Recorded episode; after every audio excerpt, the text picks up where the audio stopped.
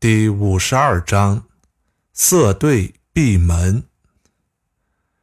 天下有始，以为天下母。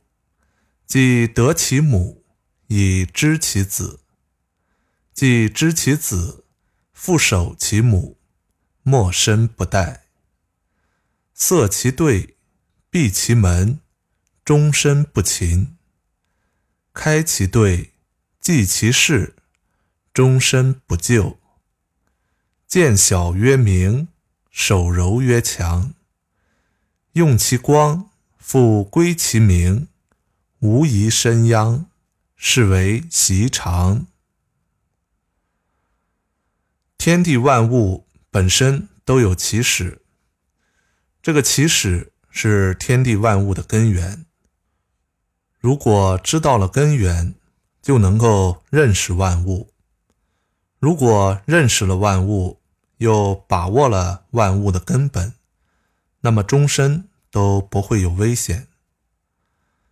塞住欲念的孔穴，闭起欲念的门径，终身都不会有烦扰之事。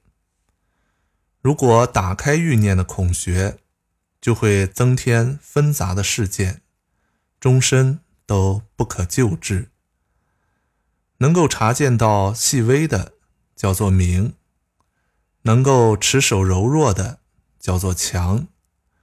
运用它的光芒。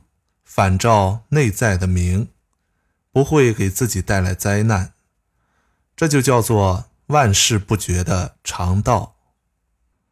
自然万物的生长和发展有一个总的根源，人们认识事物不能离开这个总根源，不能一味的向外界奔逐，否则就会迷失自我。在认识活动中。要去除私欲与妄见的壁障，以真正把握事物的本质和规律。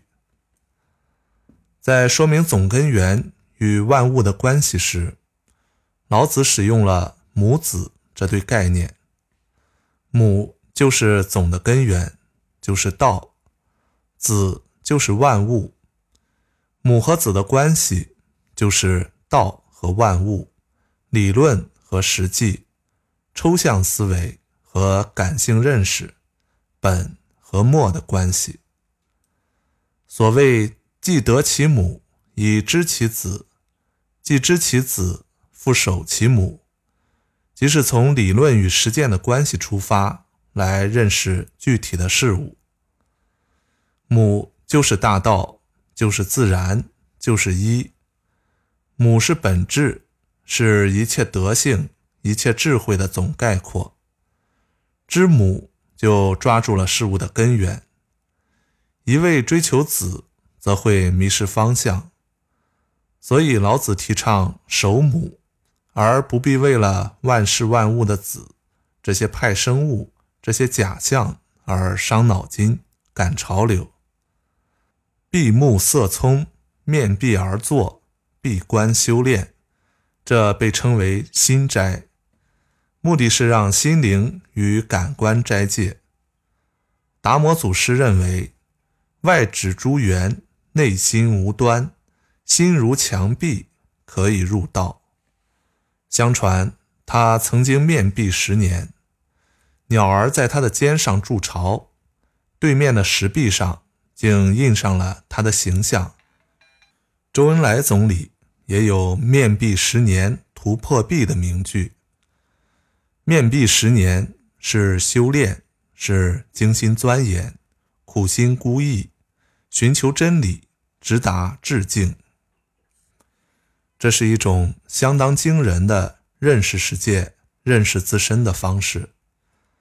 老子说的不是神秘的苦修，而是恢复到本源的状态。戒贪欲，既要闭目色聪，不受诱惑，不以物喜。